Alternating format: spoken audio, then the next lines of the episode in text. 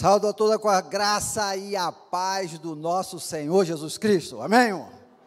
Maravilha, parabéns porque você decidiu, você que está em casa, você que está aqui, decidiu hoje iniciar mais uma semana na presença do Senhor. Parabéns, viu, gente? Quantos, infelizmente, não têm essa postura, não tiveram, e quem sabe agora estão sei lá, no parque da cidade, numa praia, estão lá trabalhando, fazendo outras coisas, senão na presença do Senhor. Eu queria convidar a você a abrir a sua Bíblia no livro, no último livro da Bíblia, Apocalipse.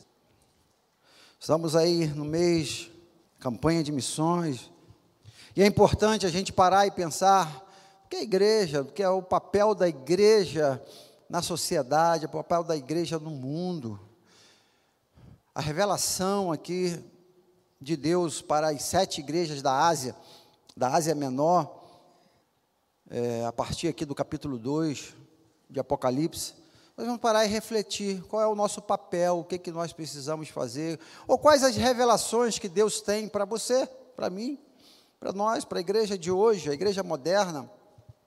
Apocalipse capítulo 2, versículos de 1 a 7. Revelação de Deus para a igreja de Éfeso. Diz assim: Ao anjo da igreja em Éfeso escreve: Estas coisas diz aquele que conserva na mão direita as sete estrelas e que anda no meio dos sete candeeiros de ouro. Conheço as tuas obras, tanto o teu labor como a tua perseverança, e que não pode suportar homens maus, e que puseste à prova os que a si mesmos se declaram apóstolos, e não são, e os achaste mentirosos.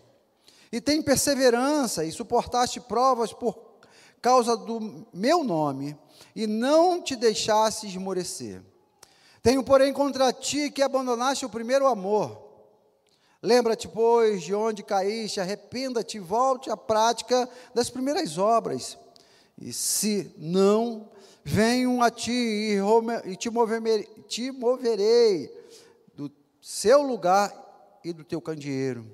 Caso não te arrependas, tens contudo a teu favor que odeias as obras dos Nicolaitas, as quais eu também odeio.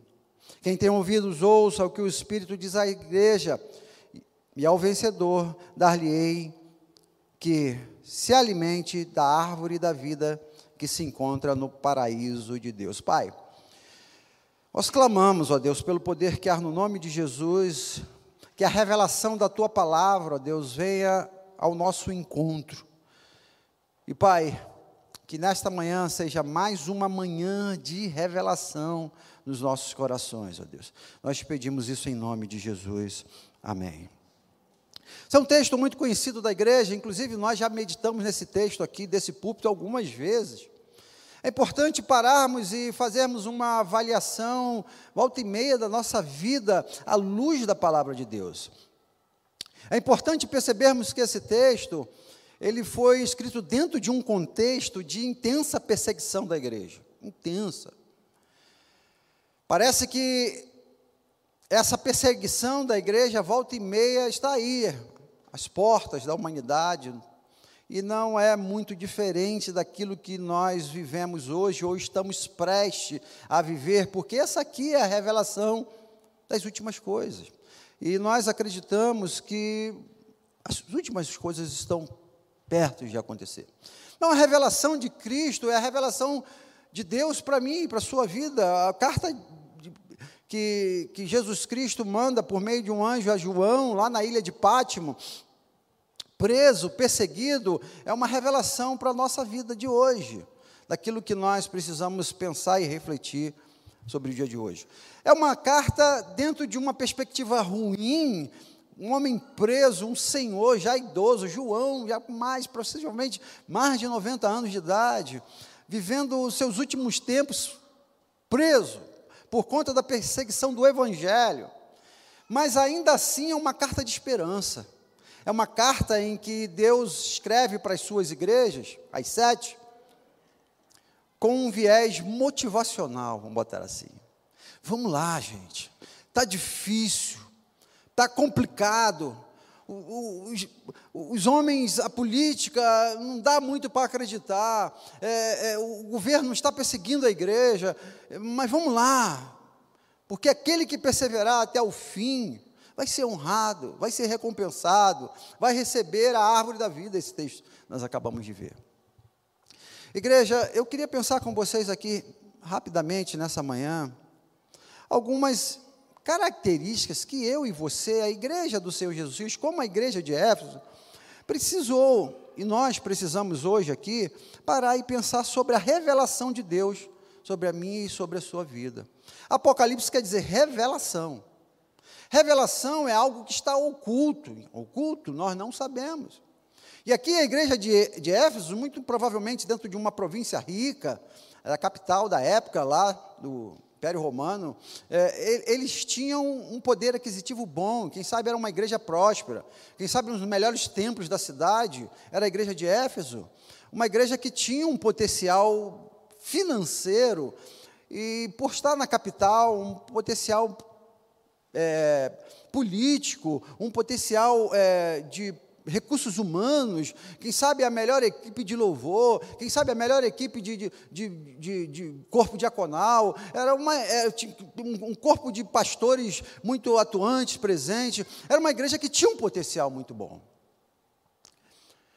Eu queria pensar com vocês que Jesus olha para essa igreja e percebe algumas coisas que a gente precisa parar hoje e olhar para dentro de nós mesmos e ver se realmente precisamos dessas revelações não está tão claro para alguns de nós algumas coisas que acontecem, até porque acontecem no oculto, e não paramos através de uma reflexão profunda por meio da palavra para saber o que está acontecendo de fato no meio da igreja moderna, a igreja brasileira, como aconteceu lá atrás.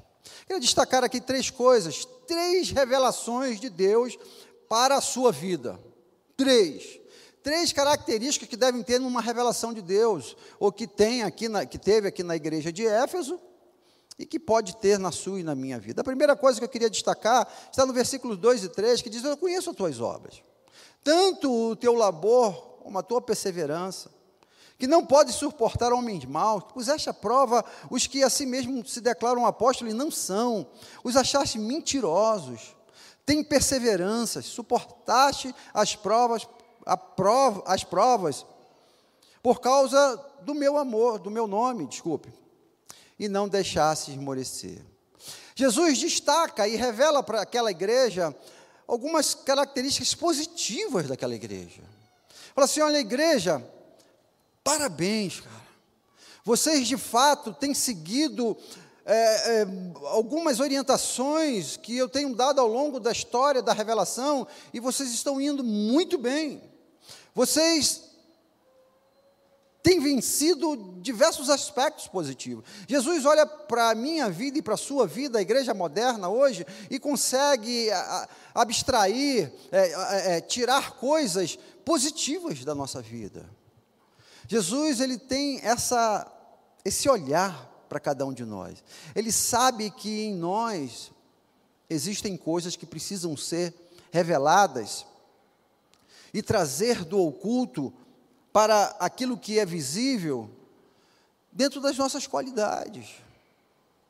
Às vezes a gente caminha num, né, num extremo e se vê de uma forma tão pejorativa, mas Jesus ele quer que você preste atenção nas suas qualidades. Quais são as qualidades dessa igreja? Segundo a Igreja Batista do Plano Piloto, pararmos como pessoas que frequentam essa igreja, que nós somos essa igreja, quais são as nossas qualidades?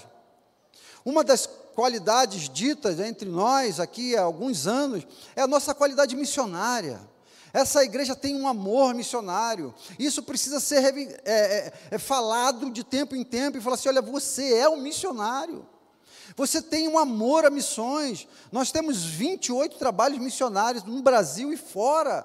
Isso Deus olha para você, para você que é um, um, um, ofertante, que vem aqui, deixa seu, o seu dízimo, a sua oferta, para você que pega seu carro e visita uma congregação, para você que contribui na obra do Senhor e que ama missões, Deus olha essa qualidade em você.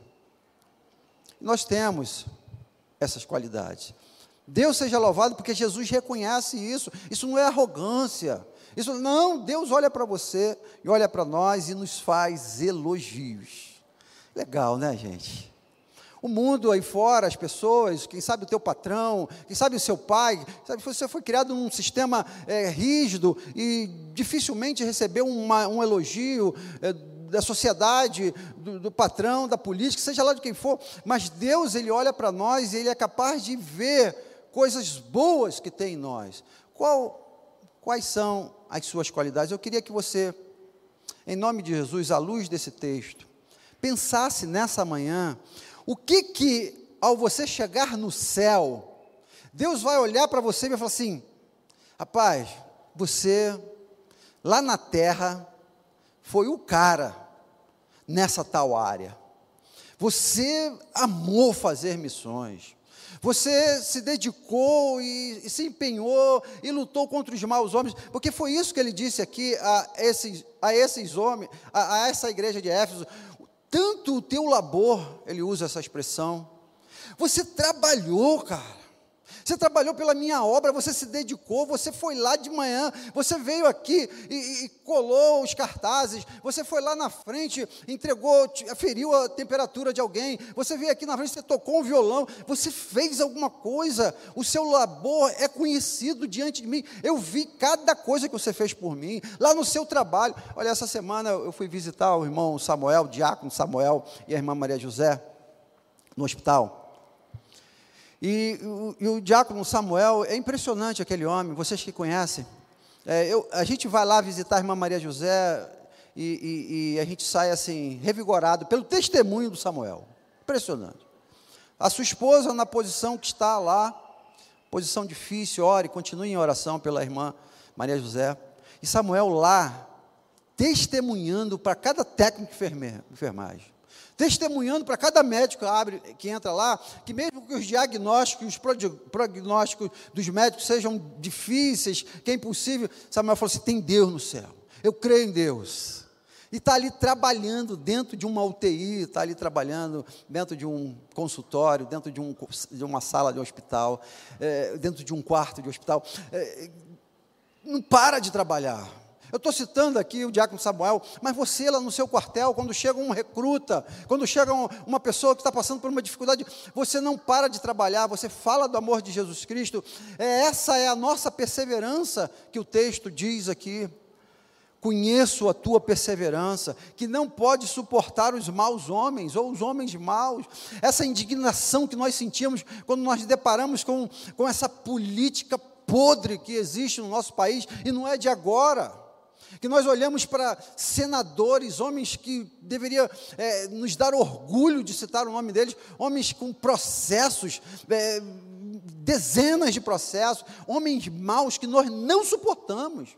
Gente, dá raiva em olhar algumas, alguns políticos brasileiros da, da, indignação de que se nossa nação está passando porque está passando, nossa nação rica é por conta, muito parte desses caras que estão lá, desses caras que estão lá. Então, essa indignação na política, eu estou citando política, mas isso está em todos os campos. Está lá no nosso trabalho. Aquele cidadão concursado, passou no concurso, mas não quer fazer nada no trabalho, está atrapalhando, corrupto chega atrasado, sai cedo, não tem responsabilidade. Homens maus que geram em nós essa, essa insatisfação, essa raiva.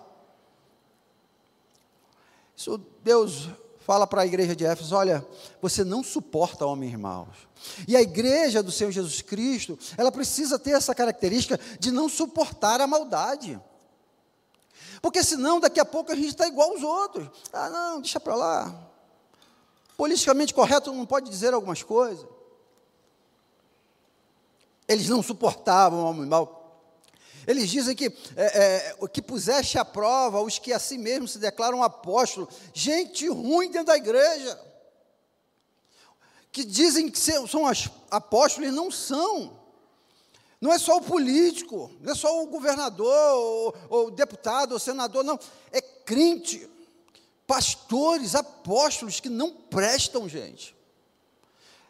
E a gente cria, ao olhar para esse tipo de gente, essa indignação santa, essa, essa raiva.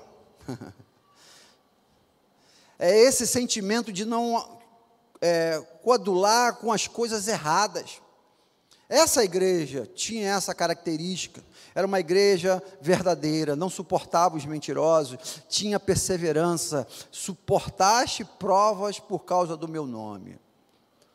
É uma igreja firme, suporta as provas, cara. Está vendo aí algum, algumas pessoas, quando a prova vem, aguenta. É uma igreja que aguenta, gente. A luta está aí, a perseguição está aí, João está preso, é, o couro está comendo, a chapa está quente, como diz o jovem, ou dizia na minha época, hoje deve ser outra expressão, né? Está difícil, mas tu suportaste a prova. Querido, resiliência, determinação, perseverança, justiça, são características que essa igreja que tinha, e são características que Deus olha para cada um de nós e fala assim: tenha essas perseverança. Primeira coisa, a primeira reflexão que eu gostaria que você colocasse no seu coração. Característica, Deus pode olhar para você e falar assim: olha, você é trabalhador, cara. Eu te admiro. Você honra o nome de cristão, porque você não está lá aquela panelinha lá falando besteira, contando piada, vendo pornografia. Você não se envolve com isso. Eu louvo o teu nome, você é meu servo fiel, porque você não suporta as coisas erradas, os trambiques dentro do, dentro do quartel, dentro, tua, dentro, do seu setor. Você não suporta isso. Eu honro, eu louvo o teu nome, porque você não suporta os homens maus que se dizem religiosos e são mentirosos. Eu honro você. Você tem características positivas e que isso são reveladas e que devem ser reveladas. Jesus olha para a igreja e olha para parte da igreja, a igreja de Éfeso, e fala assim: Você tem qualidade, você é precioso. Louvado seja o meu nome na sua vida, Deus fala para você, porque você honra o nome de cristão. Nós precisamos de uma igreja que honra o nome de cristãos, esses dias eu fui fazer uma. Eu fico às vezes indignado com essas coisas. Eu ia falar isso à noite, mas eu vou falar agora. Eu fui fazer. Um, eu estou caminhando ali no. no, no, no eu preciso ficar mais calmo, peraí. Não quero incitar aqui a violência. Estava fazendo compra ali num desses mercados em Brasília. Veio uma, uma mocinha. O senhor gostaria de fazer um cartão do, do, do mercado? Sim. Qual é a vantagem do cartão? Ah, não tem anuidade, alguns produtos têm desconto, aquela coisa que a gente sabe, né? É, não tem anuidade, tá bem. Aí a gente tem, às vezes, eu no meu caso, vamos ajudar a mocinha ali que está correndo atrás, né? Eles ficam correndo atrás da gente. Lá, vamos fazer o cartão, qual tem? Aí ela, não, os dados. eu falei, demora? Não, não demora não, tá. É, é rapidinho, aprovação é na hora e tal. Eu falei, então tá bom. Aí, qual é a sua profissão? Eu falei, sou pastor. Aí, é isso que me deixa revoltado, sabe? Eu estou aqui tentando é, ser mais leve. Ela, ai, que legal, né? Deu um sorrisinho assim sem graça, né? Mas deve ser macumbeira. Já deu. tá bem, preencheu lá o boletim. Ela, é na hora que sai a aprovação. Aí, eu falei, já aprovou? Eu tenho um nome limpo, gente. Não precisa dizer aqui, cristão tem nome limpo. Né? Aí, não, ó, vai ter que esperar mais uns minutinhos. Aí daqui a pouco, eu falei, ó, vou dar uma volta, eu estou fazendo compra, qualquer coisa, a gente... Para resumir a história, não saiu o negócio do cartão, cara. Olha, mas isso dá uma revolta, gente. É, é, é, eu juro, eu tenho um nome limpo, gente. Meu score é legal, é alto, é bom, eu não, não tenho esse problema.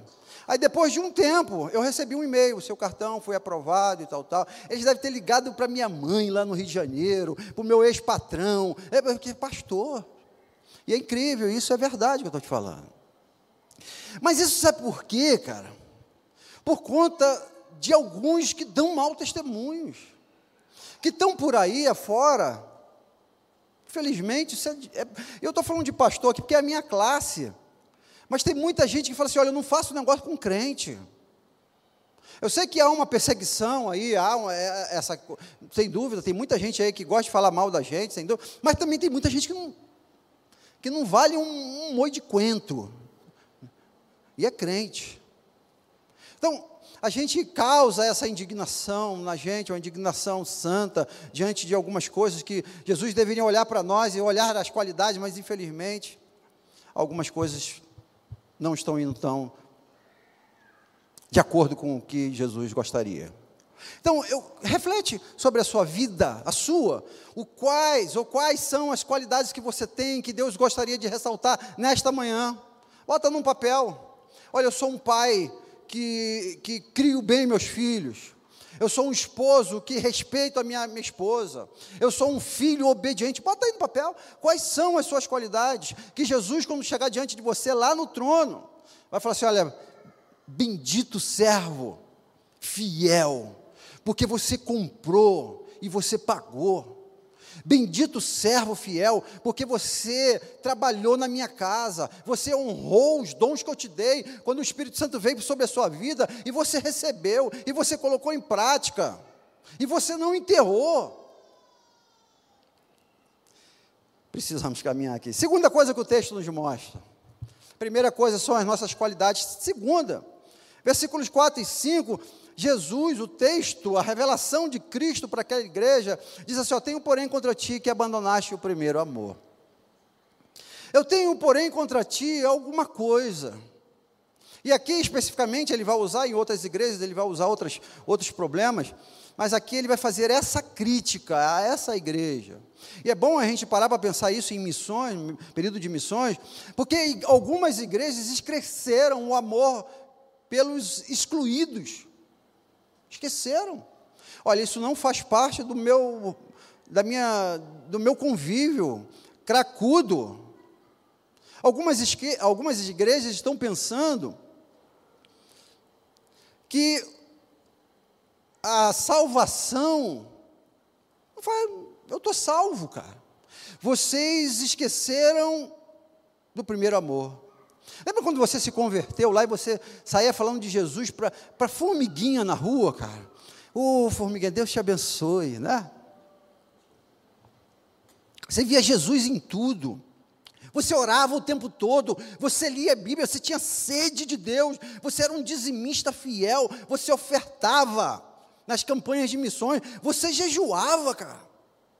Mas não, agora o tempo foi passando, é, é, é, Jesus está dando essa revelação aqui, talvez para alguns de nós, talvez para você que está em casa, olha, você está vivendo uma vida decadente.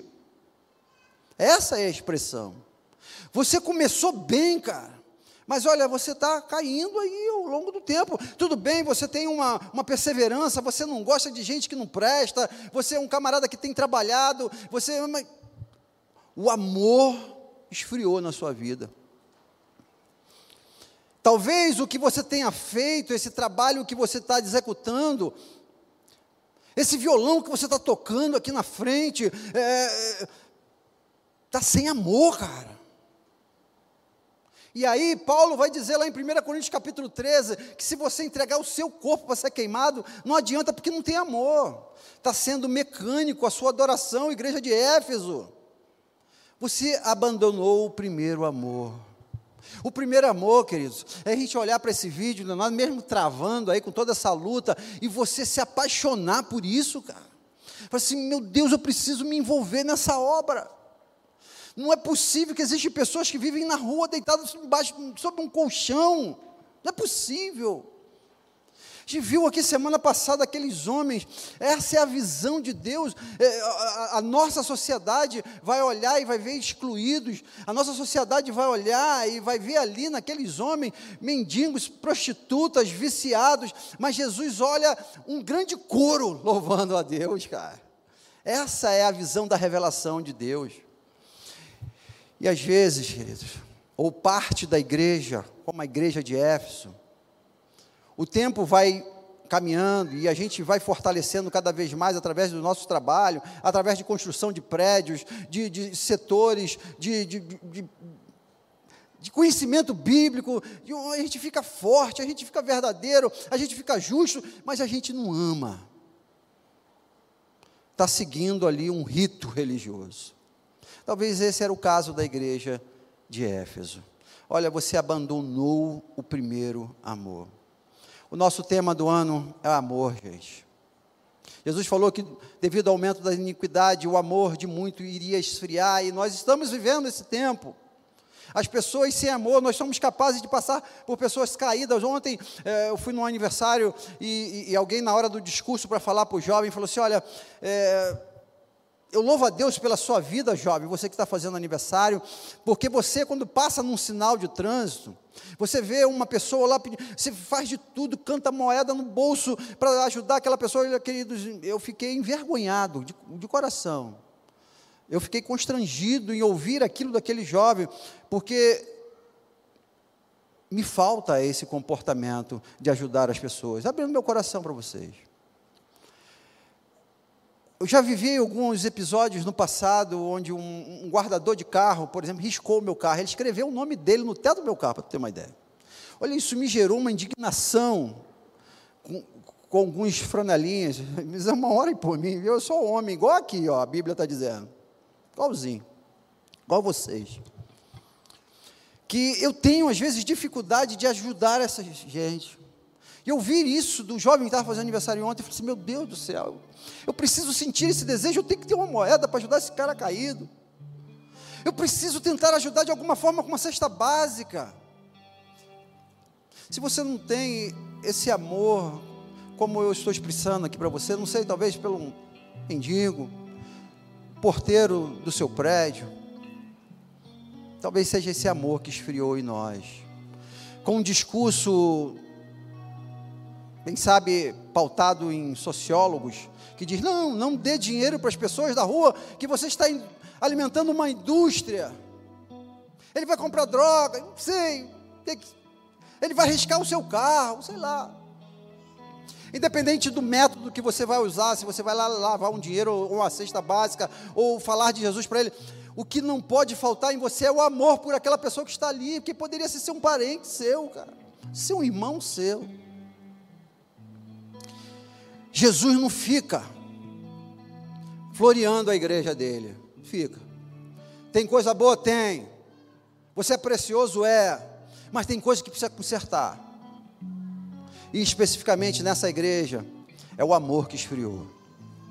Igreja, se tem uma área que nós precisamos retomar na nossa vida, de uma forma geral, é o amor pelas pessoas perdidas é o amor pelos excluídos, é o amor por fazer missões.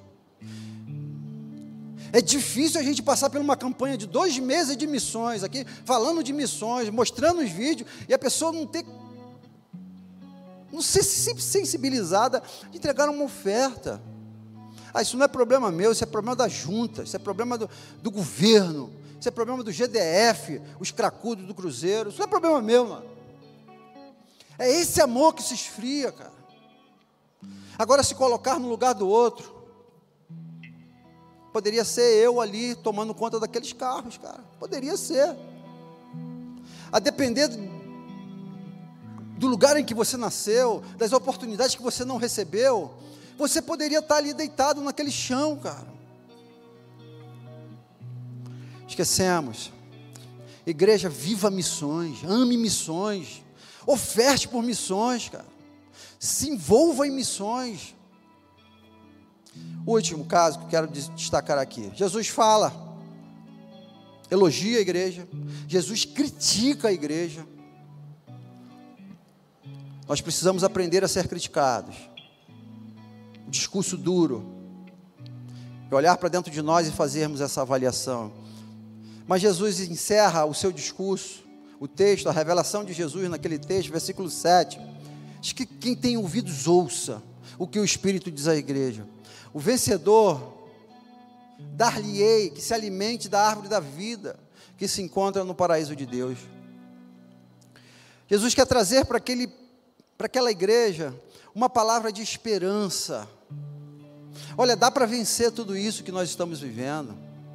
Dá para termos a nossa expectativa aumentada e uma postura pautada na promessa de Deus para nossas vidas.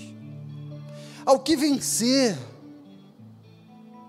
vocês vão entrar no céu, Jesus está dizendo aqui.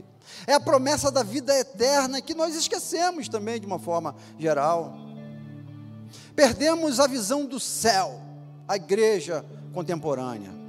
Perdemos a expectativa do céu. A nossa expectativa está na nossa carreira. A nossa expectativa está na compra do carro do final do ano.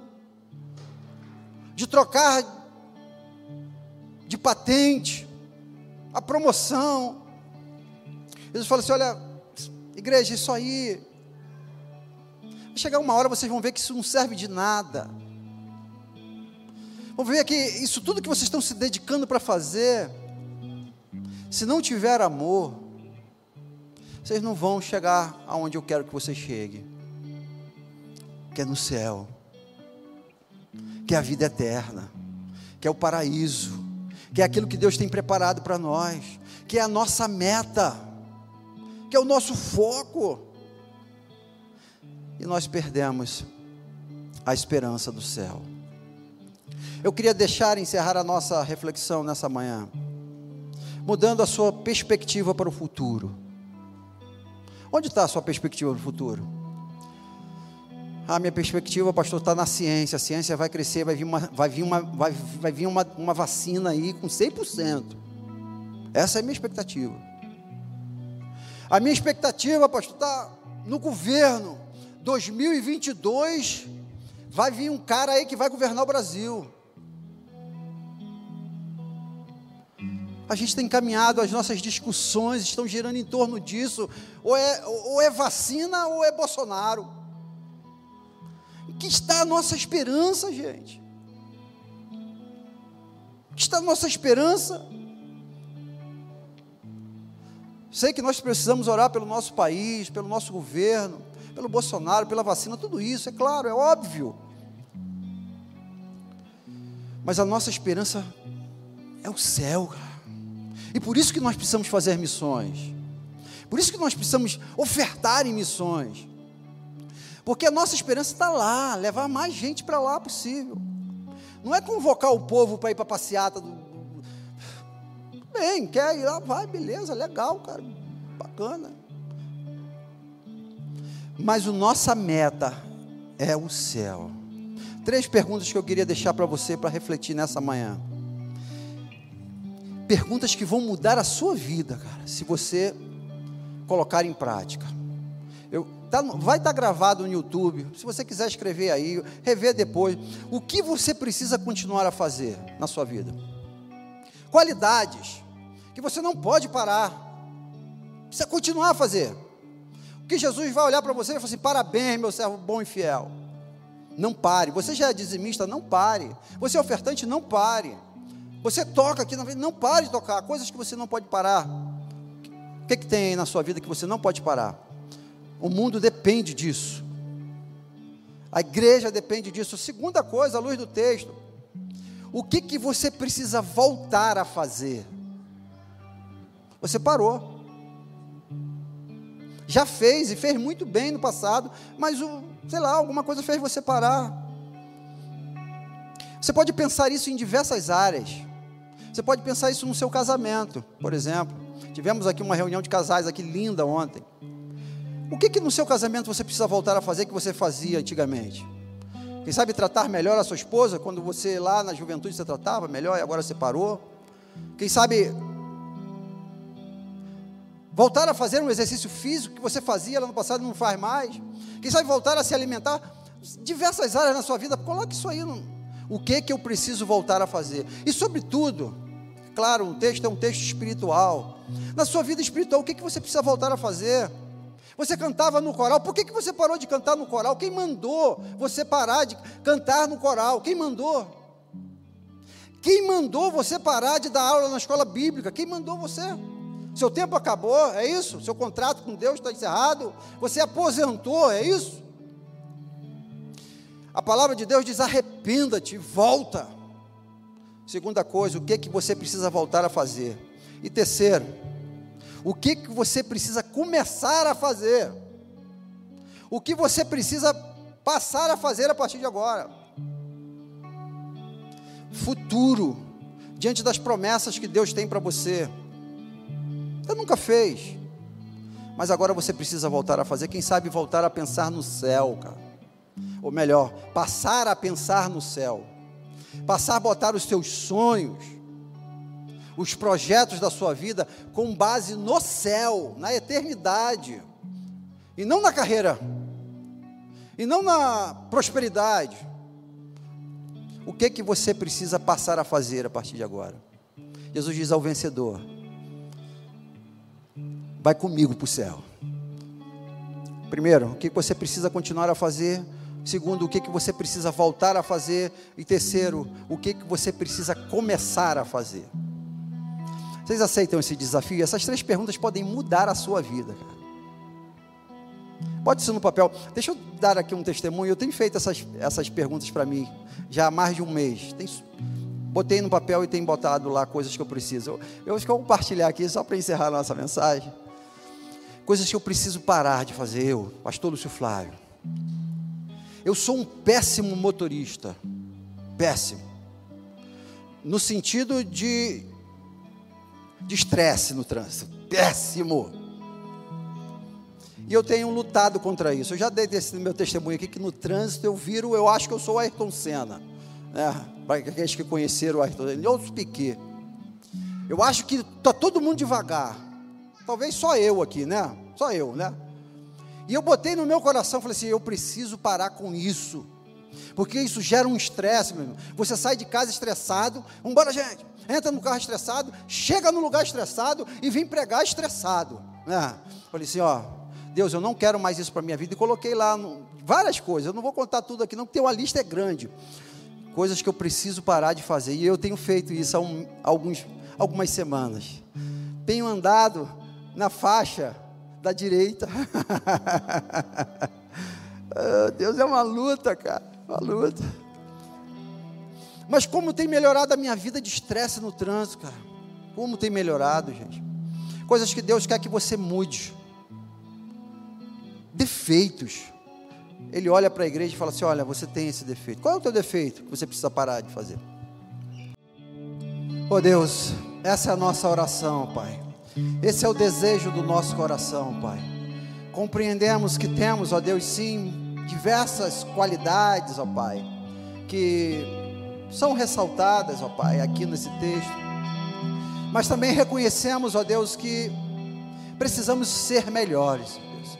Precisamos melhorar, ó Deus. Precisamos ajustar a, o nosso foco, a nossa visão espiritual, ó Deus, com aquilo que o Senhor tem para a tua igreja, ó Deus. Espírito Santo de Deus, continue a conduzir, ó Deus, esta campanha de missões, ó Deus. Toque no coração da tua igreja, ó Deus, para priorizar, ó Deus, o reino. Priorizar, ó Deus, as vidas que precisam ser salvas, ó Pai. Espírito Santo de Deus, coloque a tua igreja, ó Deus, no viés certo, ó Deus, no foco do céu, ó Pai Ajuda-nos, ó Deus, a ter esse entendimento. E, sobretudo, ó Deus, a caminhar, ó Pai, com um olhar de amor. De amor, ó Deus. Nós te pedimos, ó Deus. Em nome de Jesus. Amém e amém.